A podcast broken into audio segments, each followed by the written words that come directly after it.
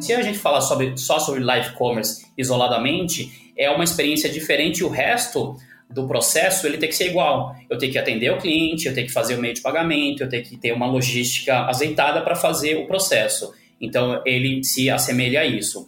E aí só que quando você pega players chineses, eles começam a ter uma diferença que eu acho que no Brasil a gente vai começar a ver com mais frequência. Os principais players de live commerce, eles são players que têm a experiência toda integrada principalmente a versão chinesa do TikTok, que chama-se Douyin. E isso se diferencia muito das redes sociais e das, das propriedades de mídia digital que a gente tem no Ocidente.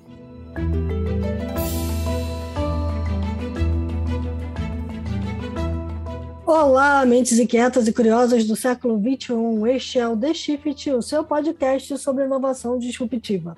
Eu sou a Cristina Deluca. E eu sou a Silvia Bassi. A gente está aqui para falar sobre disrupção, porque afinal de contas a ruptura é a única constante do século XXI. E antes de começar a conversa de hoje, a gente tem aqui um recado que é uma dica de segurança importante, oferecimento do WhatsApp e tem a ver com uma situação que pode acontecer até com as pessoas mais tecnológicas. Ver a sua conta sendo roubada por cybercriminosos que conseguiram seu código de verificação do WhatsApp, aquele código que a gente recebe por SMS e usa quando muda de celular, por exemplo.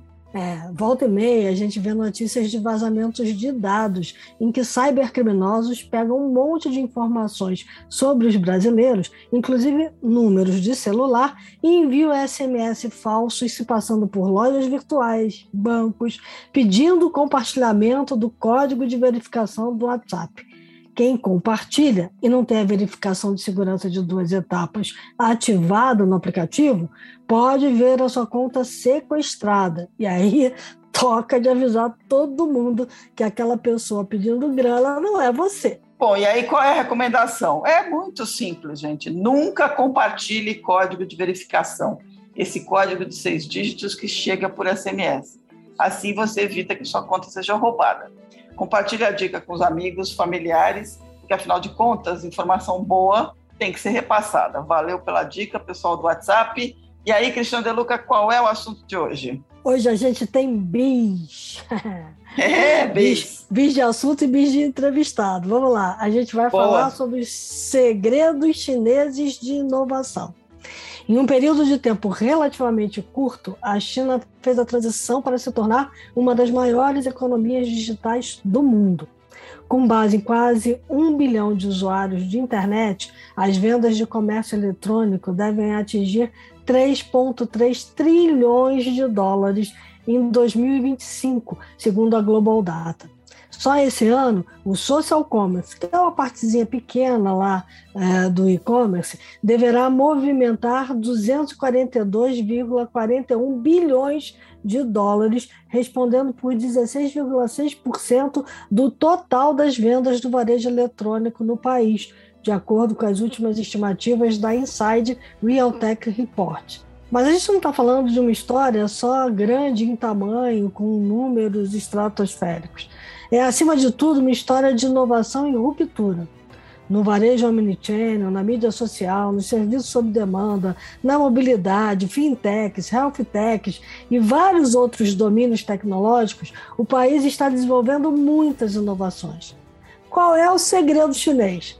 O que, a gente pode esperar da China em 2022? E para falar sobre isso tudo, a gente trouxe aqui um convidado super especial, que é o Inche, que é fundador da China Innovation, empreendedor serial aqui conhecidíssimo no Brasil e fundador da O, que ele vai explicar melhor o que é que faz. E seja bem-vindo aqui, porque a gente vai querer saber muita coisa sobre a China, os segredos chineses da inovação e do crescimento. Olá, Silvia. Olá, Cris. Tudo bem? Bom, primeiramente, uh, agradeço novamente o convite e é, desde acho que desde a nossa última conversa tem muita coisa para a gente atualizar e principalmente com relação às coisas que estão na China acontecendo e que reverberam aqui no Brasil, né, Silvia? Exatamente. Bom, a gente tem bastante coisa, né? Quatro semanas atrás, o presidente chinês Xi Jinping, visitando uma exposição chinesa, conclamou lá os pesquisadores e, e, cientistas chineses a continuar acelerando aquilo que foi né, a primeira fase aí dos cinco anos, né, dos cinco anos de crescimento, lá o plano de crescimento de cinco começou em 2016, terminou em 2020 E o resultado dessa, dessa aceleração é, é visível, né? A China é uma potência em IA, acelerou profundamente, acelerou profundamente no e-commerce. É, tem um número aqui de um estudo bem bacana da, da McKinsey que saiu recentemente, que depois a gente vai dar o link para quem está ouvindo, mas é o The Future of Digital Innovation in China, que eles já começam é, colocando uns números absolutamente extraordinários com relação a e-commerce, por exemplo. As vendas de e-commerce em 2020 na China equivaleram a 1,7 trilhão de dólares. Um número que é 30% de todas as vendas do, do, do varejo chinês, né? o que é um negócio astronômico. É óbvio que a gente sabe que a população chinesa é enorme, mas crescer dessa forma é muito grande. E esse estudo da, da McKinsey, ele tenta detalhar é, seis megatrends, né? ele detalha seis megatrends aí de digital innovation chinesa que a gente tem que prestar atenção. E aí a gente queria conversar com você, quer dizer, pegar primeiro é, um pouco do que você está fazendo, né, do que você está vendo, você está trazendo grandes experiências chinesas para dentro, né, e ao mesmo tempo acompanhando o que está acontecendo e tentar, tentar começar por aí. Então, conta um pouco do que você está fazendo e o que, que você está sentindo que são as grandes megatrends que estão pegando aqui, que vieram de lá, né? Legal, Silvio. Uh, atualmente eu estou tocando essa operação da O, que é uma empresa de social commerce. Ela foi fundada na Inglaterra. Uh, todo o desenvolvimento é feito na China, então a empresa tem dois fundadores, um inglês e um chinês. E o chinês traz uma experiência muito grande em social, principalmente em live commerce. Ele foi um dos é, fundadores lá da, da Musical.ly, que foi adquirido pelo TikTok para transformar na empresa. Então vem com bastante experiência nisso. E eu tô, uh, sou um dos heads aqui que trouxe essa operação para o Brasil, sócio aqui no Brasil, junto com a B2W. Então tem um sócio local que está nos apoiando nessa entrada. E muito dessa visão, Silvia, da, da O, é dessa transformação do comércio eletrônico. Então, a gente tem o e-commerce aqui, aqui no Brasil mesmo, é, praticamente com mais de 20 anos. Então, a gente pode dizer que é um, um setor já quase consolidado. A minha experiência, eu participei do startup do Submarino, foi em 99. Então, eu já tenho uma certa experiência, sem falar em outras pessoas que estão no mercado desde, sei lá, é, 96, 97, enfim. Então, o mercado de comércio eletrônico, ele já é consolidado, só que no mercado, no modelo que agora eu praticamente falo que ele é um modelo estático, porque a gente compra no e-commerce basicamente com foto e uma, uhum. um texto de descrição, que é uma coisa estática. Então, cada vez que eu vou lá, é, é o mesmo conteúdo. E, além de ser uma experiência uh, solitária, né? Eu posso estar num, num café fazendo a compra, mas no final das contas eu não sei se tem uma pessoa naquele site ou tem um milhão de pessoas. Então, uhum. eu estou tomando a decisão, estou fazendo todo o processo de compra sozinho. E, um, uhum. e essa vertente de social commerce já começa a trazer é, algumas das experiências que a China vem tendo nos últimos anos do comércio eletrônico e de várias diferentes disciplinas da internet. Uma delas, obviamente, é a própria, as próprias redes sociais. Uhum. É, então, trazendo as funcionalidades e as características. Então, quando a gente fala de, de social, talvez ele seja um guarda-chuva muito amplo, porque tem tem, a gente pode ter diferentes leituras disso, né? Então, uma das grandes áreas, uma das grandes funcionalidades social são a, a, as live commerce, então a transmissão de vídeo ao vivo uhum. é, para venda de produto dentro de um aplicativo só. Tem muita gente fazendo Instagram e Facebook, só que quando a gente fala um aplicativo de social, de live commerce, ele está dentro de um mesmo aplicativo, você não precisa sair. Só que também em, em, social a gente pode colocar até uma, uma versão mais atualizada do que a gente teve é, das compras coletivas, é, de gamificação, enfim, de vários outros processos que, na verdade, nenhum de fato é totalmente novo, mas eles são é, é recapeados ou reembalados para uma geração nova, tanto de experiência quanto de redes sociais e comércio eletrônico. Então, eu diria que talvez o que a gente tenha de, de, de mais recente aqui no Brasil, é, ligado ao mercado chinês, é essa vertente de social barra live commerce, barra, enfim, o que a gente queira chamar. Isso dentro da, da, dessa mega tendência que lá o pessoal da, da McKinsey, o número um chama, chamou da, da Great Retail Integration.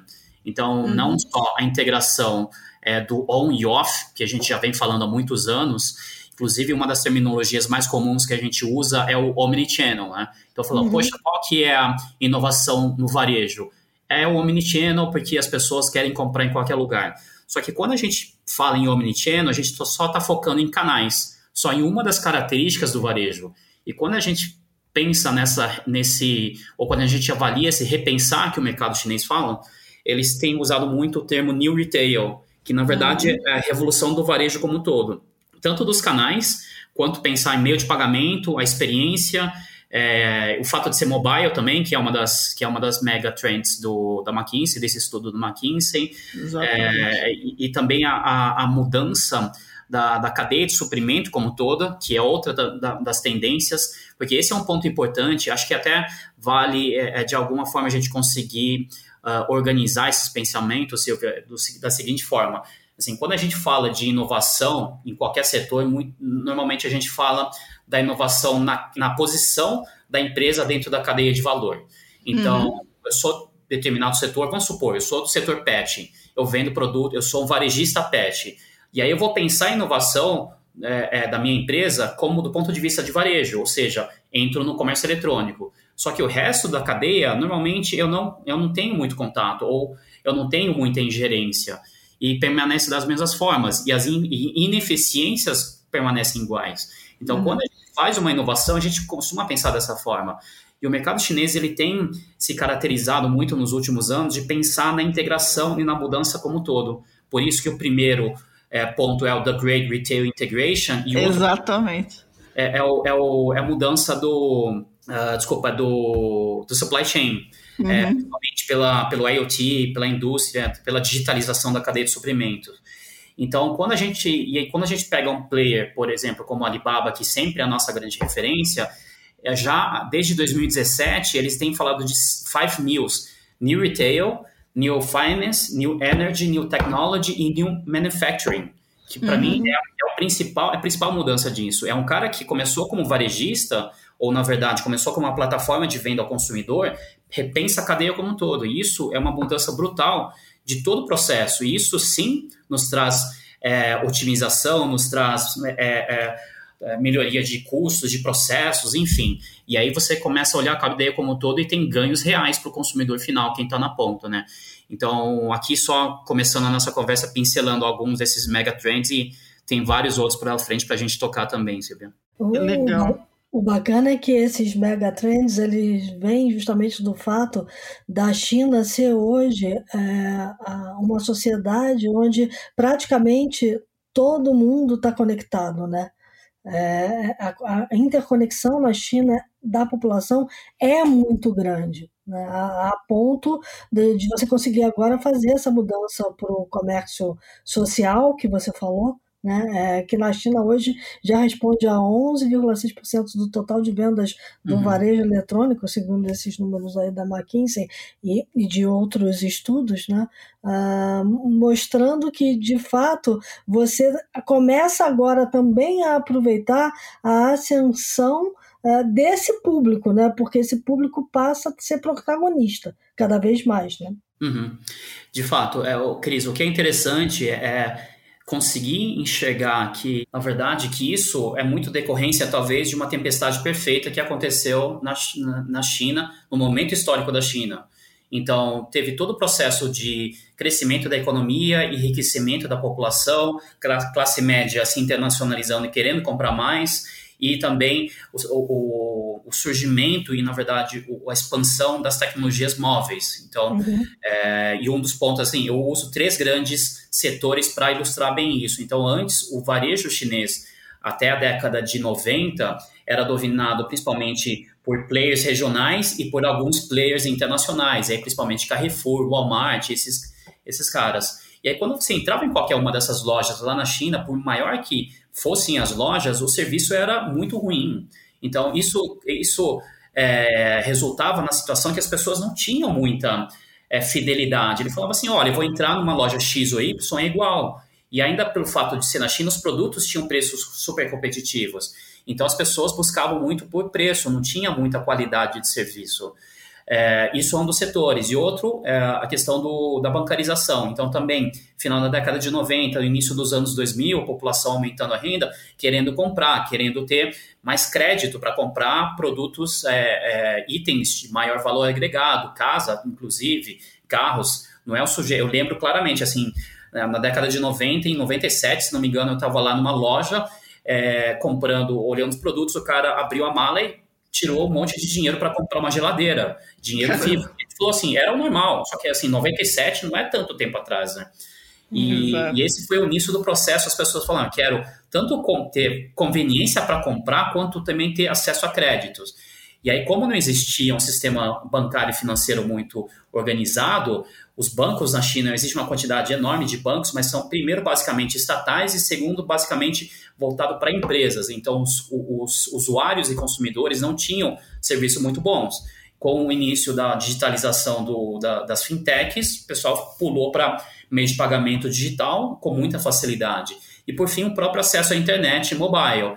Antes, uhum. assim como no Brasil, final da década de 90, basicamente as pessoas que tinham acesso à internet ou eram pessoas de classe média alta ou se estava usando no, na, na, empresa, no trabalho.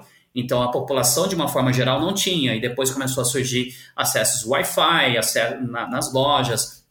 É, a internet se tornou mais acessível. Esses planos que você usa é, WhatsApp, Facebook sem pagar adicional. Então, uma boa parte da nossa população de baixa renda, tanto no Brasil quanto na China, só acessaram a internet através do celular. Então, isso cara, torna características de serviços de internet totalmente diferente para aquela época onde a gente tinha web, tinha, tinha, tinha computador, desktop e tudo mais. Então, são algumas alguns momentos, é, é algumas características desse momento que permitiram a China conseguir é, ter tudo ao mesmo tempo e potencializar. E, obviamente, isso facilitou com o mercado com, com uma quantidade de, de empreendedores e executivos com muita vontade de executar e com é, é, uma abundância e uma, uma, liquidez de capital, de capital de risco, que inicialmente veio dos Estados Unidos. Isso é importante salientar. O capital uhum. de risco no, na China, no início, era basicamente de fundos, fundos americanos,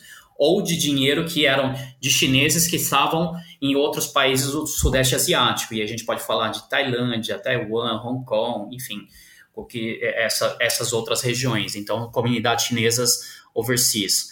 É, então, isso permitiu que a China tivesse um momento perfeito. E aí leva uma questão, só adiantando, e não é nem a nossa discussão, é talvez a China pros, possa viver isso ainda por alguns anos, não sei se 5, 10, 20 anos, mas certamente depois não vai ter as mesmas condições de fazer essa transformação, porque a população já vai estar altamente conectada a, um, a, a uma série de serviços e comportamentos que talvez eles não queiram mudar. Então, uhum. o fato é que a China não estava começando o papel no zero. Por isso que teve essa facilidade toda. E, obviamente, quando a gente fala na China, qualquer, qualquer coisa tem uma escala gigantesca e é significativa globalmente, né? Agora, diz uma coisa, em essa expansão do capital e, e da internet, ela, ela, foi uma expansão ordenada ou não? Tem, tem dois aspectos sempre, né? Quando você fala de China, o ordenado certamente vem do governo, de uma visão de longo prazo, visão estratégica, e a área de tecnologia e inovação é uma das principais áreas. E tem uma característica interessante que acho que a gente destaca pouco até. Os, os os governantes, eu vou falar de uma forma geral que não é só o Xi Jinping, o presidente, é, mas os governantes em altos cargos, e existe uma, uma certa estrutura, pra, é, uma estrutura até meritocrática, tanto técnica quanto política, tá? não é só pela capacidade de gestão. Então, quem está no, num cargo de governo de província ou do, do, de ministro, ele certamente passou por, outras, por outros cargos antes e existe tal, quase até uma, é, um, um, caminho informal que todos os presidentes chineses foram engenheiros. Então, existe essa visão muito estruturada e organizada e planejada. Não é totalmente aleatória. E isso é muito alinhado com a própria cultura chinesa. Então, esse desenvolvimento todo tem um papel fundamental da, do, do, da, da, visão e planejamento do governo. Muitas empresas são basicamente movidas na, a isso, então, aonde o governo está apontando, eles vão correr para aquela direção. E aí, nos, nesse início, final da década de 90, é, todo o empreendedorismo de alta tecnologia, internet principalmente, biotech, enfim, todas essas outras áreas, vem muito do, primeiro, dos empreendedores chineses de origem talvez de origem chinesa que talvez tenha estudado ou tenha imigrado, tenha nascido nos Estados Unidos, na Europa, uh, e depois com desenvolvimento local, e aí você começou a desenvolver um ecossistema, que é o caso do, do, do Jack Ma, por exemplo. Ele é um empreendedor local, ele viveu pouco tempo fora, mas basicamente ele é chinês. A primeira leva, final da década de 90, ou melhor, talvez meio da década de 90 do setor de internet, era basicamente empreendedores e executivos que tinham trabalhado nos Estados Unidos. Então, isso é muito é, é, é da própria comunidade, do próprio ecossistema se desenvolvendo. E, obviamente, facilitou o, a existência dos fundos em determinado momento, a existência de, de apoio de ecossistema e de grandes universidades também, atuando tanto na criação de tecnologia quanto é, no desenvolvimento de talentos, de mão de obra que vai servir o mercado para que ele possa crescer como o mercado chinês cresceu nos últimos anos. Muito legal. Perfeito. É, eu, eu queria pegar um pouco do que você começou a falar sobre, sobre pegando as megatrends, né?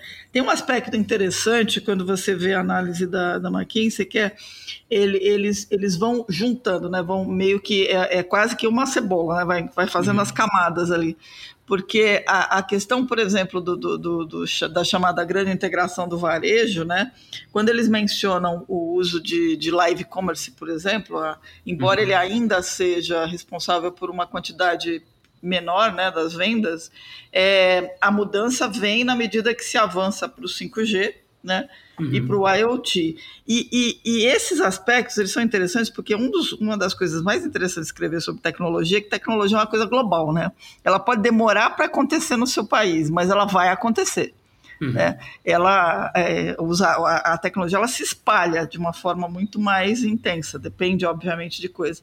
E aí eu fico pensando, tem algumas lições interessantes ali para reproduzir né, que é agora que a gente está entrando, vamos dizer assim, vai demorar um pouquinho ainda, mas estamos entrando nessa era do 5G, de tentar entender para onde evolui, né, olhando para o cenário chinês, que tem um aspecto super consolidado, mas que ainda tem muito que crescer, a gente tende a crescer da mesma forma. Né? Como é que você compara o que a gente já fez até agora em termos de e-commerce, live e-commerce, usando esses modelos e até, até você, você tem uma frase que eu adoro, né? Como é que é do Alibaba? Ah, se o produto não está à venda no Alibaba, ele não existe. Exatamente. Então, quer dizer, tem uma intensidade de presença, mas também tem as uhum. outras práticas, né? Uhum. E é tudo na, no sentido de correr para acudir o consumidor, garantir que a distância entre ele e o que ele quer é sempre muito curta. Eu tenho uma amiga que fala que o, que o AliExpress é o Instagram dela, né? Ela fica se uhum. divertindo lá. Mas, enfim, é... Como, é, como é que hoje a gente está nesse cenário de live commerce, já que você está envolvido nele, e para onde a gente deve estar tá indo, baseado no, num movimento muito mais intenso que vem também de fora? Uhum. Porque os players chineses estão aqui também, né? Sim, e, e, acho que é interessante você ter pego uh, esse ângulo do live commerce para falar disso, Silvio porque ele mostra bastante essa característica. Quando a gente fala de live commerce só focado na experiência, a gente está falando que é, ele é um e-commerce com uma experiência de compra diferente. Então, uhum. você está comprando através de vídeo, através de, de, de você está interagindo, não é só uma comunicação de broadcast de um, de um lado, mas é uma interação do, de múltiplos lados, né? Porque você pode ter numa, estar numa live conversando com outras pessoas que estão.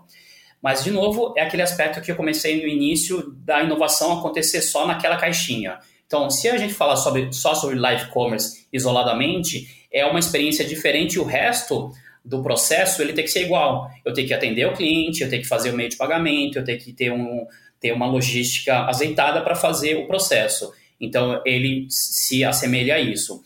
E aí, só que quando você pega players chineses, eles começam a ter uma diferença que eu acho que no Brasil a gente vai começar a ver com mais frequência. É, os principais players é, de, de live commerce, eles são players que têm a experiência toda integrada, principalmente a versão chinesa do TikTok, que chama-se Douyin.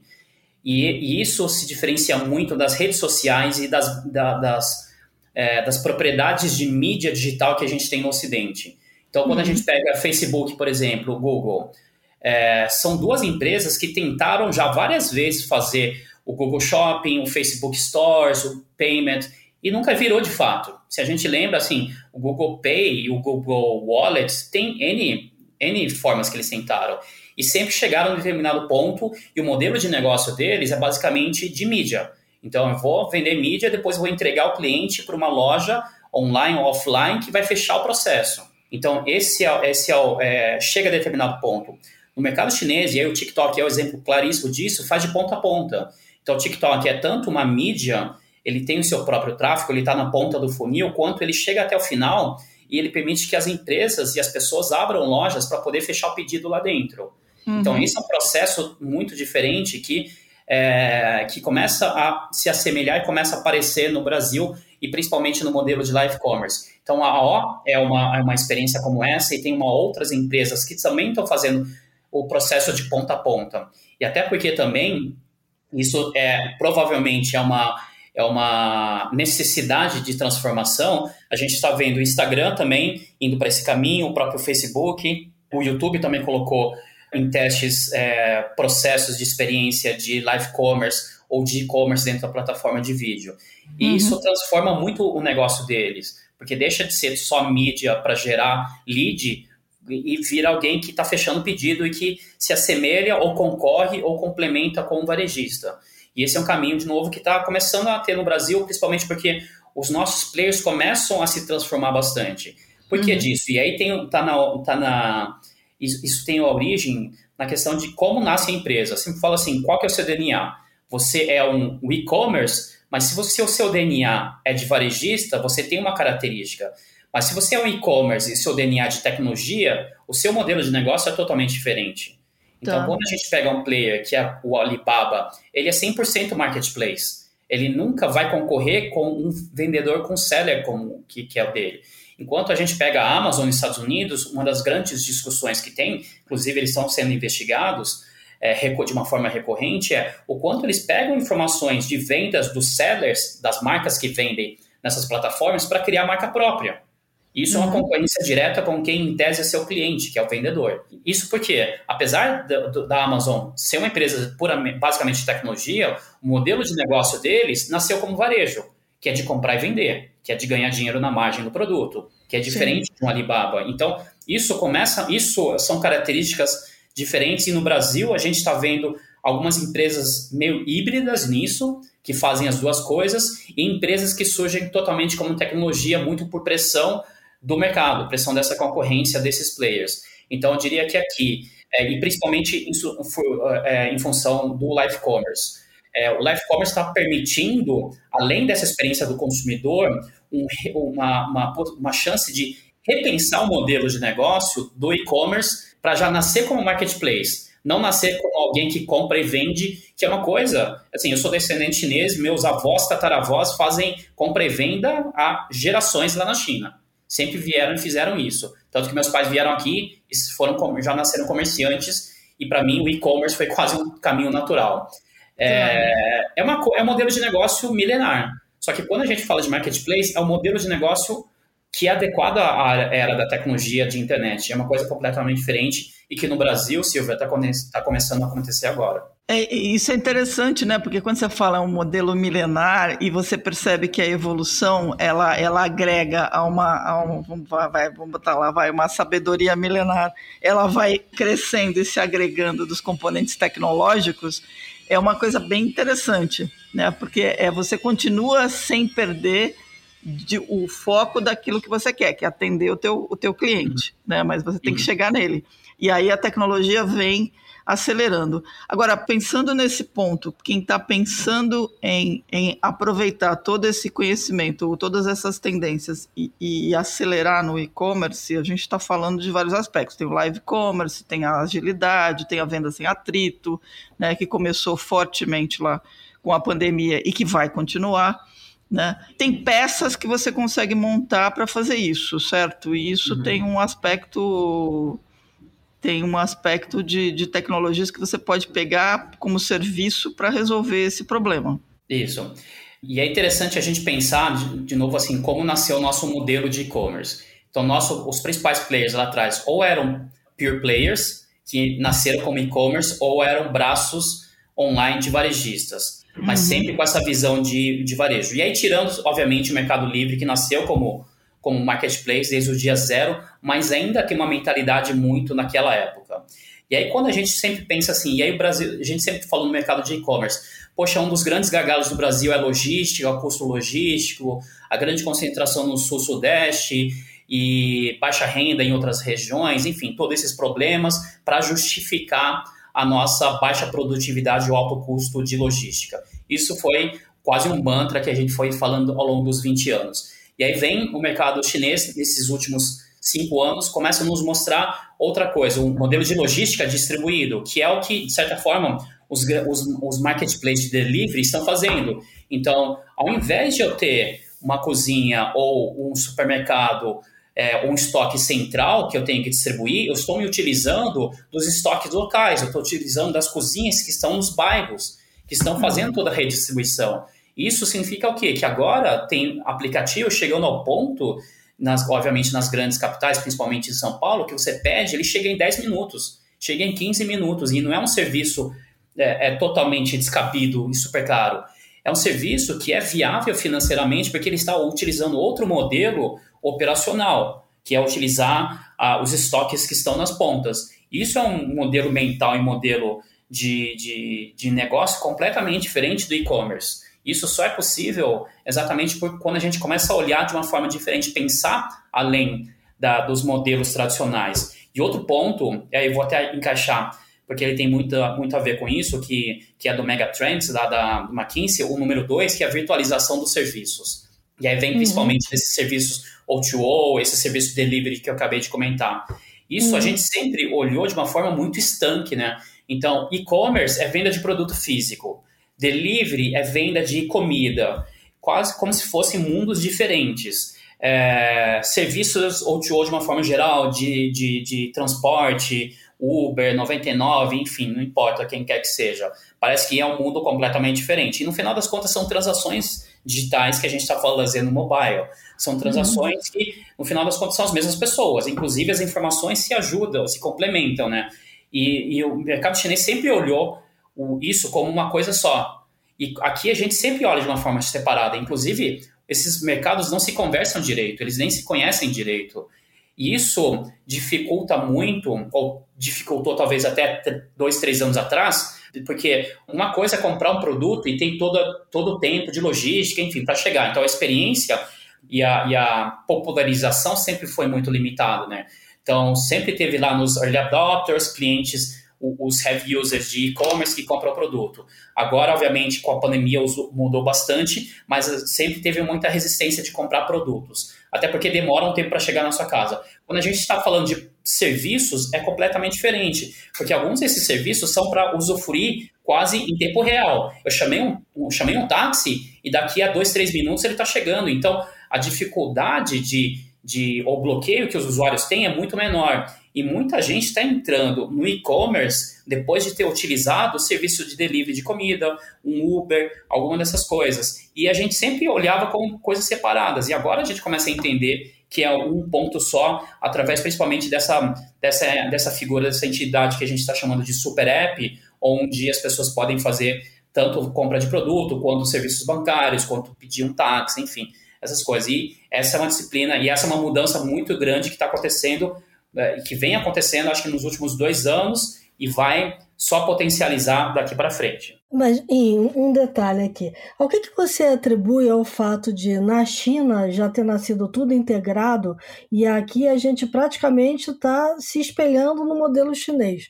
Não foi um sentimento isso, é quase que olhar para lá e dizer dá certo, vamos fazer aqui também, eu acho. É essa questão que eu, que eu comentei de como as empresas de tecnologia e de e-commerce nasceram aqui no Brasil. Então, as empresas de e-commerce nasceram do varejo então, elas nunca olharam prestação de serviço como uma coisa que fizesse sentido para eles. Tá, e na China, tá. eles nasceram já com uma visão muito mais ampla, e aí talvez a gente possa remontar um pouco para a questão é, de, de, tem, de modelos de gestão. Se a gente pensar na década de 80, 90, principalmente na Coreia e no Japão, tinha aqueles grandes grupos empresariais, né? aquelas uhum. marcas Mitsubishi, Samsung, que fazem de caneta, carro, foguete, computador, fazem de tudo. Só que são uhum. empresas que são, cada um desses negócios são totalmente separados, né? Então a área de motor não conversa com a área de geladeira, que não conversa com celular, mas tudo se chama Samsung. Uhum. E na China, é, é, isso, era, isso sempre foi relativamente comum. Então, nos, nos, últimos 15 anos, muitas empresas iam lá, o cara tem uma fábrica de, de pneus, mas tem um hotel também. Mas tem também um restaurante, tem alguma coisa. Começa primeiro para atender os próprios funcionários e depois vira um business de fato.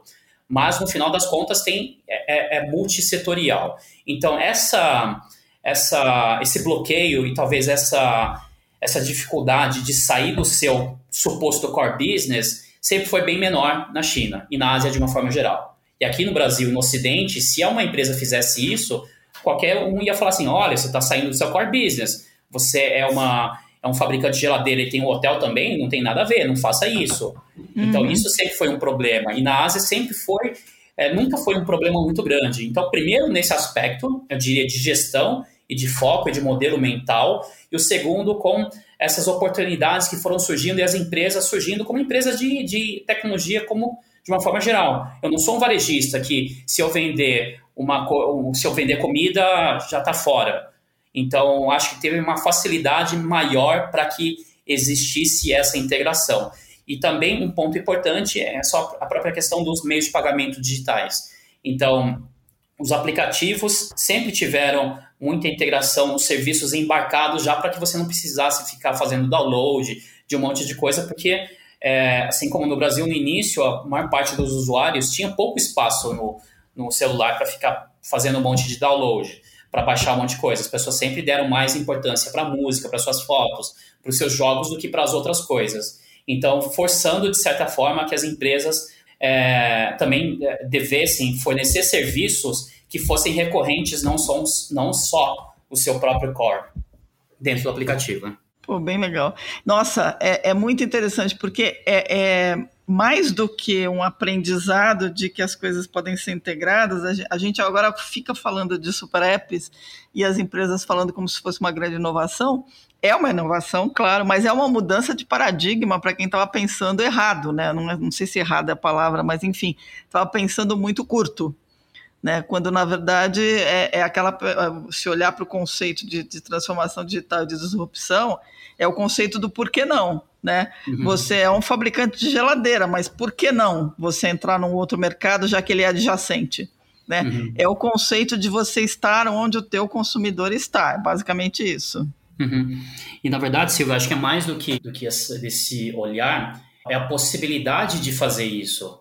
Uhum. É, quando, quando a gente fala de. Aliás, talvez o melhor exemplo seja a própria questão do Google. O Google é tão focado que você vai no site e só tem aquele campo. Vocês devem se lembrar, cada vez que colocava um serviço novo, um ícone novo, era um drama, né? Era uma discussão de UX, de UI, de experiência do consumidor, de tão focado que eles são, e as empresas ocidentais sempre prezaram muito isso.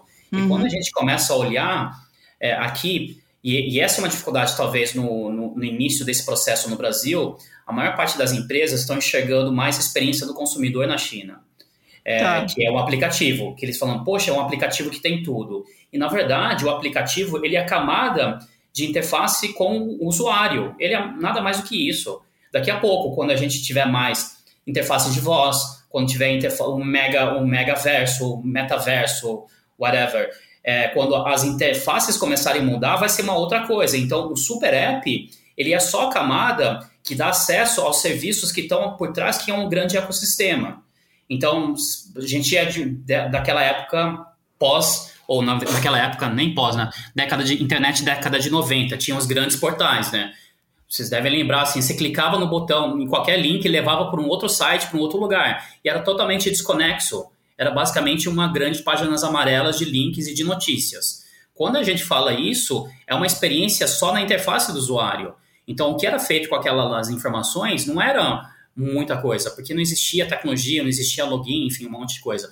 Só que quando a gente fala de super app, não é simplesmente adicionar uma possibilidade do cara comprar uma coisa no item no app, também pedir táxi, pedir delivery e fazer pagamento. Isso é interface. O que é importante por trás são, são as conexões e as relações que as empresas estabeleceram entre si para que isso seja viável. Porque, primeiro, tem que ter é, é, acesso às informações. Segundo, a experiência é importante porque no celular é diferente de, um, de uma tela. E talvez o mais relevante disso seja o meio de pagamento. Ah, tudo isso está permeado e os super apps sempre têm o, o meio de pagamento como sua base. Quem não tiver, o super app que não tiver isso, com certeza não é super app, porque ele é um montoado de, de links e de aplicativos. Essa é uma questão importantíssima, porque a integração não só está em olhar tudo de uma forma holística, como a gente já falado antes, mas também na integração da informação, né? Porque eu acho que outro ponto importante que diferencia a China e diferenciou nesse tempo todo de todos os outros foi a obsessão por dado, né? Assim, uhum. todo mundo ali está olhando o dado, está analisando esse dado e está gerando produtos e serviços com base no dado, algo que a gente agora está começando a fazer no Ocidente. Não, e eu ia agregar uma coisa, e se a gente fala nesse conceito todo que o IN desenhou, a, a Open Finance é a tempestade perfeita, né? Isso. Sim. Open Finance, Silvia, vai, vai transformar o nosso mercado talvez num estágio mais avançado do que a China tem de utilização de serviços mobile e de e-commerce. Porque na China você tem dois grandes players, tem um duopólio, basicamente, Alibaba e Tencent, cada um com uhum. suas respectivas carteiras eletrônicas, com as suas fintechs, mas que não conversam entre si. Então você tá. tem que ter as duas, e assim, a maior parte da população tem as duas, e talvez tenha uma outra. Mas esses dois dominam basicamente o mercado todo. E aqui no Brasil, a gente vai ter, até primeiro pela maturidade, nosso mercado é muito maior do que aquele momento que a China começou, como esses uhum. dois players começaram. A gente tem grandes players de, de internet, de tecnologia e, e, os setoriais, banco, varejo principalmente e telecom, com as suas bases gigantescas e com serviços já bem estabelecidos e bem maduros. E, e a gente pode, talvez a gente vá ver é, dois ou três grandes super apps e uma série de super apps verticais ou ecossistemas verticais. Isso vai ser possível pelo Open Finance então, eu posso ter carteira eletrônica de três ou quatro, ou posso ter só de uma, só que eu posso utilizar um Pix para pagar o outro. Isso na China não é possível.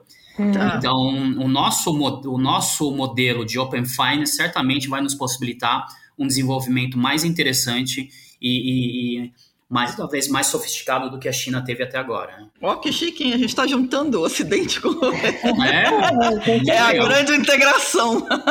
Ah, e, e, aí me, me, ocorreu um outro ponto aqui, que é, que é o seguinte, assim, quando a gente olha, você falou assim, na China é, a gente tem grandes monopólios, é um duopólio, né? Assim, como é que está essa questão hoje para o governo chinês? Porque acho que não vale a pena você ter empresas tão fortes, tão grandes, tão globais, porque houve um modelo em um determinado momento em que a ideia era aproveitar o mercado interno e depois levar isso para fora, exportar uma tecnologia chinesa que aconteceu, mas parece que agora o governo chinês está pisando no freio, né? Uh, eu acho que assim, são algumas preocupações, é, e aí é difícil dizer de fora, e aí de fora eu não digo só porque a gente está no Brasil, mas de fora talvez mais próximo do, do, planejamento do governo, quanto isso já era parte do, do grande plano, plano. ou sim, apareceu agora. Mas uhum. fato é que assim, que a maior parte das coisas, e, e quando a gente olha de uma forma mais ampla e holística, parece que tudo caminha na mesma direção. É, até porque, assim, assim como o Brasil, a gente tem milhares de coisas acontecendo, milhares de coisas que precisam ser feitas e tudo vai acontecendo. E parece que são coisas isoladas, e no Brasil, eu diria que talvez de fato a maior parte das coisas sejam. É, e no Ocidente, de uma forma geral. Mas, é, até porque a China viveu esse, esse, essa tempestade perfeita, acho que possibilitou esse desenvolvimento, e eu diria que foi um timing perfeito também. Tempestade perfeita tem, tem essa tem esse pressuposto né, do momento adequado, é, as coisas estão acontecendo com uma velocidade ainda grande e com uma, uma, uma escala gigantesca. Então, quando a gente olha, e aí você está comentando das empresas, é, o Alibaba, vou dar só um exemplo, o Alibaba, se não me engano, eles têm 40, 30, 30 40% do, do share de e-commerce. É uma empresa super relevante, mas não tem um share que, que, que a Amazon tem nos Estados Unidos. A Amazon é muito maior, maior do, que, do que em termos de share no comércio eletrônico. É, mas aí, quando a gente pega as dimensões em, em, volume vendido, o Alibaba, se não me engano, são três ou quatro vezes o que a Amazon faz. Então, uhum. como números absolutos, é, assim, é absurdamente dominante. Uhum. É, e o que o governo chinês começou a fazer nos últimos dois anos, e na verdade, se a gente olhar, eles estão fazendo já em vários setores já antes e chegaram à tecnologia agora tá. é, fintech no ano retrasado, ou no ano passado principalmente, com o, a questão do, do IPO da Ink Financial, que é o grupo de fintech do Alibaba. mas ele vem passando por esse desmonte ou essa reestruturação dos grandes grupos empresariais tem praticamente pelo menos seis anos. Primeiro, porque eles de fato começaram a diversificar e começaram a representar alguns riscos. Então, você tem desde grupos que eram diversificados e compraram alguns ativos ocidentais muito importantes, mas que não eram ligados ao core do negócio e começavam a apresentar risco. E segundo, também que é, significava muito envio de divisas é, de dinheiro para fora. Né? Então começaram a controlar mais isso. E aí, finalmente, a gente pode pensar que chegou no mercado de tecnologia e começaram a fazer o controle, e aí é uma leitura de analistas internos da China falando que eles começaram a controlar os grandes players, aí nominalmente Alibaba e Tencent e talvez mais alguns outros médios, em função do poder que eles têm, da dimensão que eles têm atualmente, versus o que é, eles podem representar e o risco que eles representam para o mercado como um todo. Então, é melhor começar a fazer agora, e apesar de eles já serem gigantescos, do que fazer mais para frente, do que deixar em algum momento, ou do que nunca, nunca implementar de fato, que é o que eles leem que acontece no Ocidente. Então, a gente tem alguns grandes players de tecnologia que praticamente dominam não só um país, como a China, acontece na China, mas como uma boa parte dos mercados ocidentais. Então, é, assim, na leitura deles é uh, isso era uma coisa inevitável, deveria ser feito agora, e principalmente com o apoio que o, que o presidente Xi Jinping tem agora, as pessoas estão mais do que felizes que eles tão, estejam implementando isso, porque ele está muito ligado a uma expressão que eles estão usando agora, chama Common Prosperity. Então, é prosperidade comum, prosperidade do povo e da população de uma forma geral. Então, tudo, a, a princípio, é, tem a ótica e tem, tem, é, tem, a, tem um posicionamento de que está sendo feito pelo bem comum que em tese é o que o, o, governo chinês e, na verdade, a cultura chinesa sempre prezaram. Né?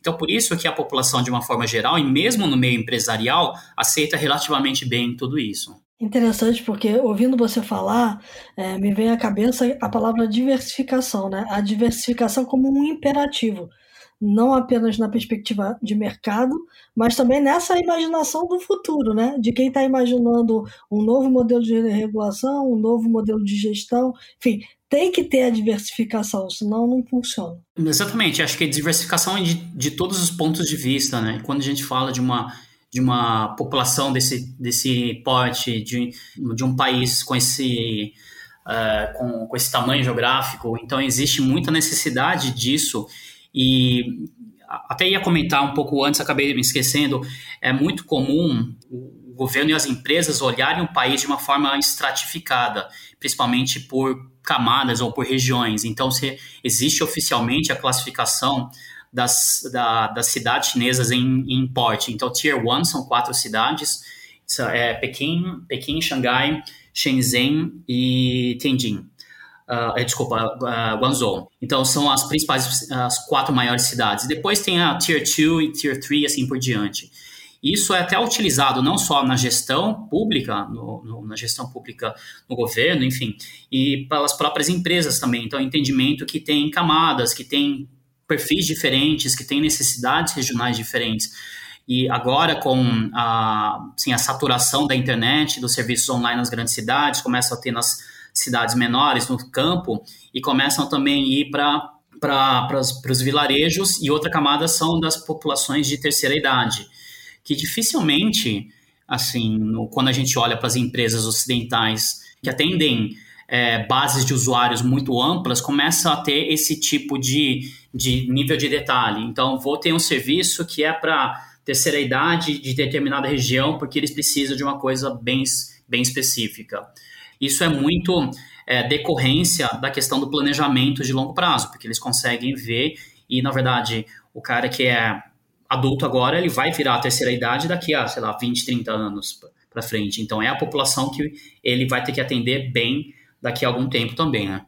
É, é, do, do, ponto de vista é, de quem está de fora aqui no Ocidente, a gente olha para a China e percebe que a China oferece um manual extenso aí de estratégias e táticas quando a gente pensa em digital, quando a gente pensa em tecnologia. Né? Uhum. É, quem são os grandes pensadores chineses hoje? Da onde está vindo isso? Né? A gente tem alguns que, inclusive, talvez tenha sido motivo ou a origem dessa discussão, desse podcast lá. É, é isso que eu ia falar. Começou, começou de um bate-papo via LinkedIn, né? Mas isso é perfeito. Via LinkedIn. Não, foi ótimo. Então faz todo sentido, inclusive, né? É, e na, mas na verdade, assim, queria destacar dois. Um, que já é talvez até conhecido aqui no Brasil, uh, chama Ming Zhen. Ele foi estrategista-chefe do grupo Alibaba e ele tem um livro bem famoso chamado Estratégia, é, desculpa, Estratégia do Sucesso. E ele fala muito de toda essa questão do modelo é, estratégico do Alibaba, da construção do ecossistema, da utilização de dados, de AI, que se utiliza muito das respostas imediatas e automatizadas para se adaptar a novas condições e a novas situações do mercado, sem precisar que as pessoas interfiram. Então, a inteligência artificial aplicada no dia a dia da empresa, só que estando dentro de um contexto de ecossistema. Então, assim, o ecossistema, e, eles olham, eles se referem ao ecossistema talvez de uma forma um pouco diferente do que a gente fala. Né? Então, a gente, quando a gente fala de ecossistema, a gente fala muito, talvez, é, é, assim, de determinado setor e dos players que estão dentro do setor, como um, um mercado, um segmento.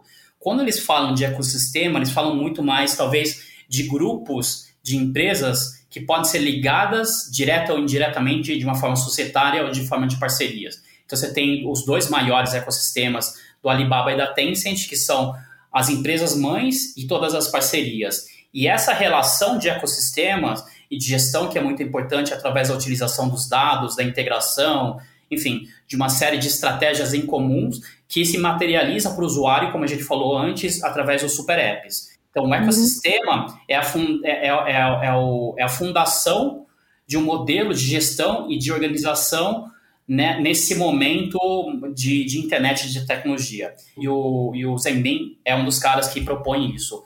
Outro cara super importante, que ele é um pouco mais antigo, mas ele traz um pensamento é, talvez complementar, é o, é o Zhang Huimin, que ele é o CEO da Haier. A Haier, talvez alguns aqui no Brasil até conheçam, que é uma marca de, de eletroeletrônicos, eletroportáteis, ar-condicionado, geladeira, TV, enfim, uma das maiores fabricantes na China e do mundo disso. E ele propõe muito um modelo é, de corporação, mas de micro, microempresas dentro, ou mi, mi, micro enterprises, que eles chamam. Então, é quase como se fossem pequenas spin-offs que vão desenvolver novos mercados, tem muitas muita flexibilidade, muita autonomia para fazer negócio, só que ficando embaixo de um guarda-chuva grande que é a própria Hire. Então, supondo, olha, agora tem uma oportunidade de negócio de mídia, mídia digital, porque a gente fabrica TV conectada.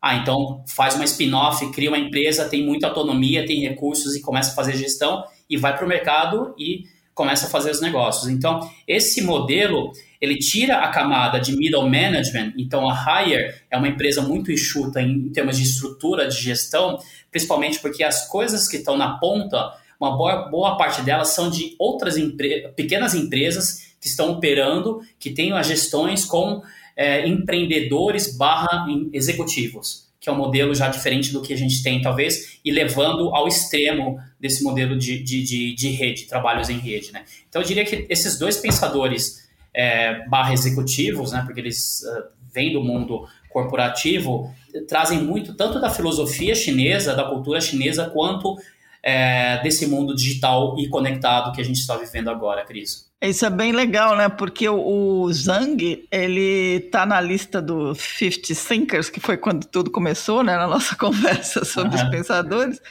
Ele tá desde 2015, né? E uhum. o que eu achei interessante, você falou dessa coisa de, de eliminar o, o, middle management, né? Quer dizer, é, o conceito dele é criar um, criar o conceito da distância zero, né? O zero distance entre o empregado e as necessidades do consumidor.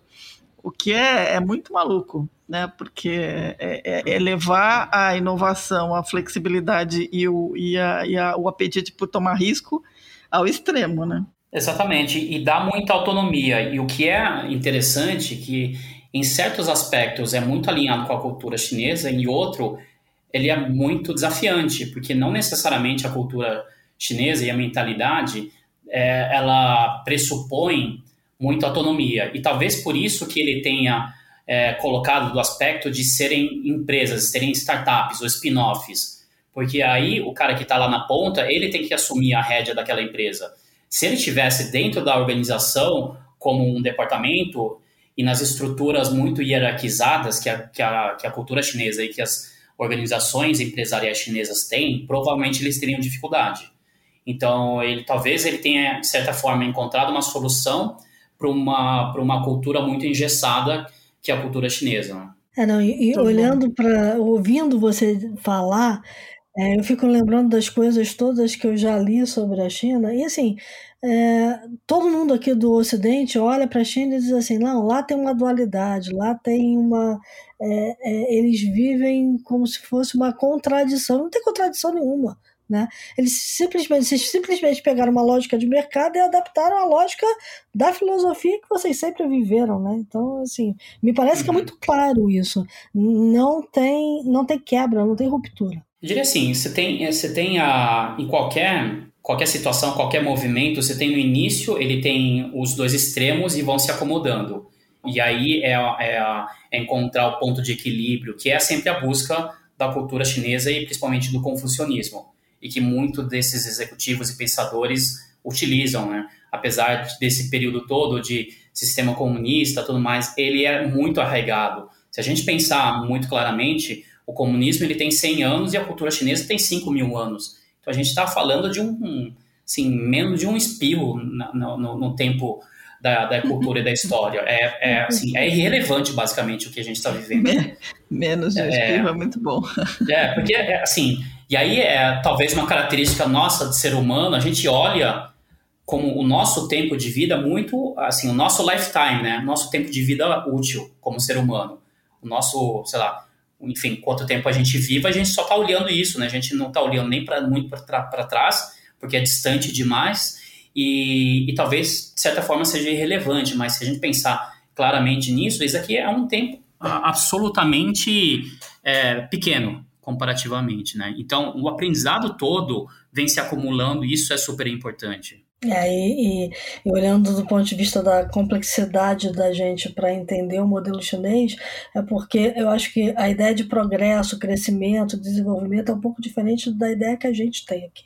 É, é, lá é para um todo, né? Sempre. É como um todo, mas assim, o que é importante, e aí tem um ponto, talvez possa ser esse momento de, de transição, Cris, assim, é, cada vez mais aberto para o mundo ocidental, e aí você vai numa cidade como Xangai, principalmente, uhum. as marcas estrangeiras dominando, uma, uma, uma, ampla presença de grandes multinacionais, mas é interessante porque eles estão vivendo nos últimos dois anos um movimento de reforço de pontos da cultura chinesa, principalmente na, na área da moda.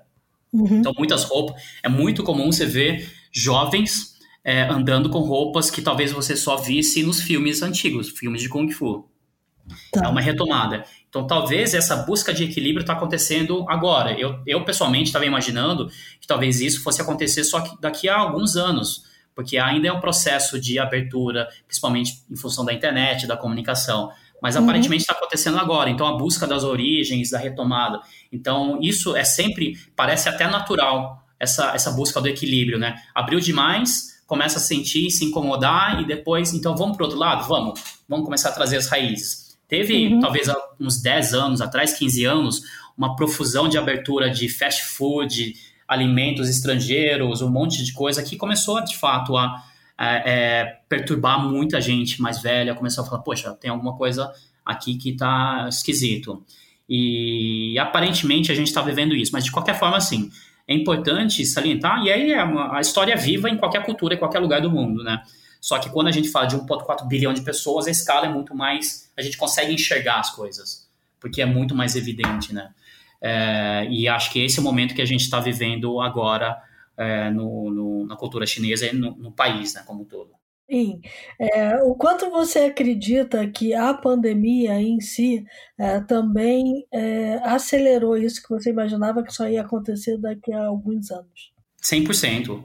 Se pudesse ser mais do que isso, eu diria mais. Eu acho as coisas, é, assim, sempre tem uma velocidade que elas acontecem. Eu tenho sempre a sensação que as acelera, assim, as grandes mudanças só acontecem por grandes fatores de aceleração. Uhum. Na China, nos últimos anos, tem acontecido, em função dessa tempestade perfeita, muito em função do, de muito dinheiro que tem sendo colocado pelo governo e pelo, pelas empresas. mas alguns outros fatores, sim, talvez não estivessem sob controle ou o resto da população não tão conectadas, também acabaram tendo que é, é, se, se encaixar ou se adaptar a essa situação. Então, não só na China, como todo mundo, né? Assim, literalmente o planeta inteiro passou por isso. E aqui no Brasil, certamente foi o grande acelerador. A gente, se dependesse das empresas, do nível de, talvez, de agressividade, a gente tem as nossas empresas, e aí eu sempre falo assim, a China você tem 1,4 bilhão de concorrentes, aqui no Brasil você tem 210, 220 é, milhões de concorrentes. Então, o nível de concorrência é muito baixo. O nível de conforto que a gente tem de uma forma geral é muito grande, né? Então, quantas empresas a gente vê que sobrevive há anos, a gente, se fosse em qualquer país do mundo, estaria fechado já. É, não faz sentido, é, são empresas zumbis, estão lá sobrevivendo. Não só empresas, como assim, profissionais que estão aí. Só que ele só está nessa situação porque é confortável, porque é, não existe essa pressão competitiva o tempo todo. É, e só que a pandemia trouxe esse componente que exigiu que ou o cara faz ou o cara fecha. E literalmente muita gente fechou, infelizmente, mas é a dura realidade, né? Uhum. É, é, é, o lado frio e o lado realista, não só do mercado e da vida como um todo, né? Tá ótimo. Sensacional, muito bem. Então, com essa conversa toda que podia durar dias, né? vamos, vamos passar para os insights, então, pessoal, as dicas da semana. Vamos lá.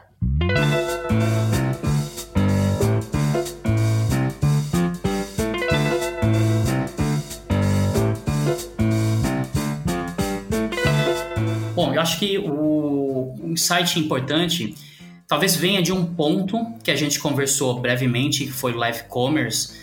Ele tem uma característica que se desenvolveu no mercado chinês, é que 60% do live commerce está dominado por 10 grandes influenciadores, 10 grandes apresentadores.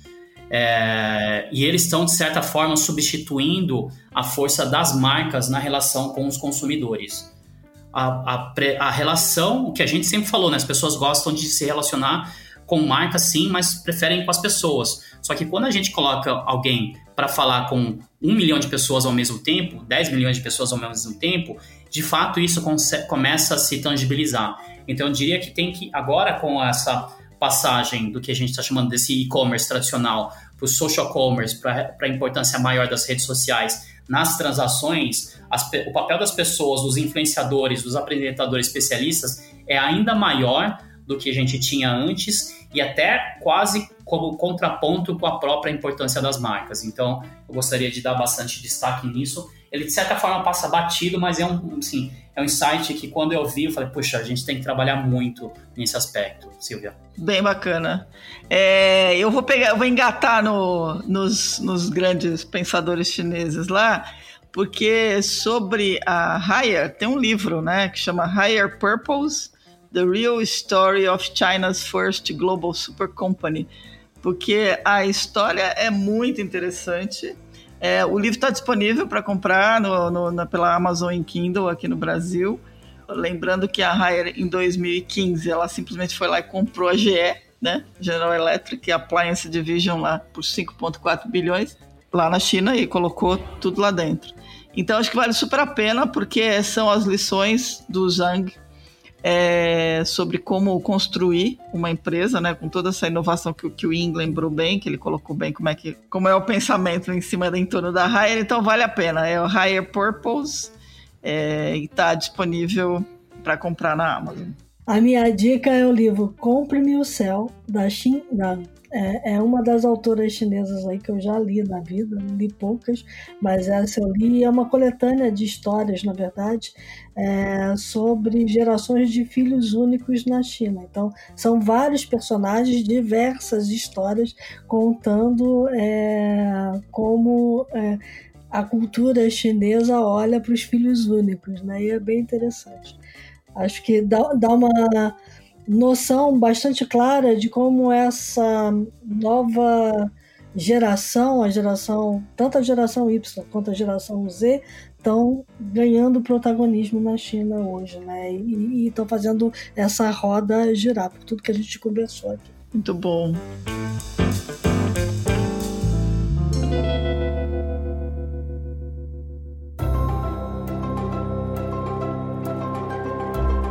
Isso posto, encerramos, vamos encerrar aqui o programa de novo. É um grande, um imenso prazer ter você sempre com a gente, porque as ideias fluem que nem, que nem água, né? Então, super obrigada, viu, por ter aceito o convite, por trazer tanta coisa bacana aí. Silvia, Cris, obrigado novamente. É sempre um prazer, uma honra. Esse podcast é, é o que é o que é mais interessante pessoalmente, assim, é, ele sempre acho que me exige pensar também. Muitas coisas acabam, assim, a gente tem na cabeça, mas quando a gente começa a conversar, nos exige uma reflexão, coisa que talvez sozinho eu não tivesse. Então, é, agradeço inclusive por isso, por essa oportunidade. Oh, a gente puxa, que agradece. É, mas é, é, é, mútuo, tá? Porque a coisa flui, a gente vai pensando junto. Esse é o lado de, da, da, da, desse processo que a gente adora de ficar conversando. Mas obrigada mesmo, de novo, de coração. Gente, para quem nos acompanhou aqui, dicas, sugestões, críticas, elogios, news.theshift.info. Fiquem bem, se cuidem, continuem aí a tomar vacina, se cuidar, porque a coisa está sumindo, né? A pandemia está arrefecendo, mas não pode bobear. E até a próxima edição, pessoal. Isso aí, lembre-se que enquanto a gente estava conversando aqui, o mundo lá fora mudou muito e, e, vai continuar mudando. A gente tem que ficar ligado nas mudanças do mundo. É isso aí, até a próxima.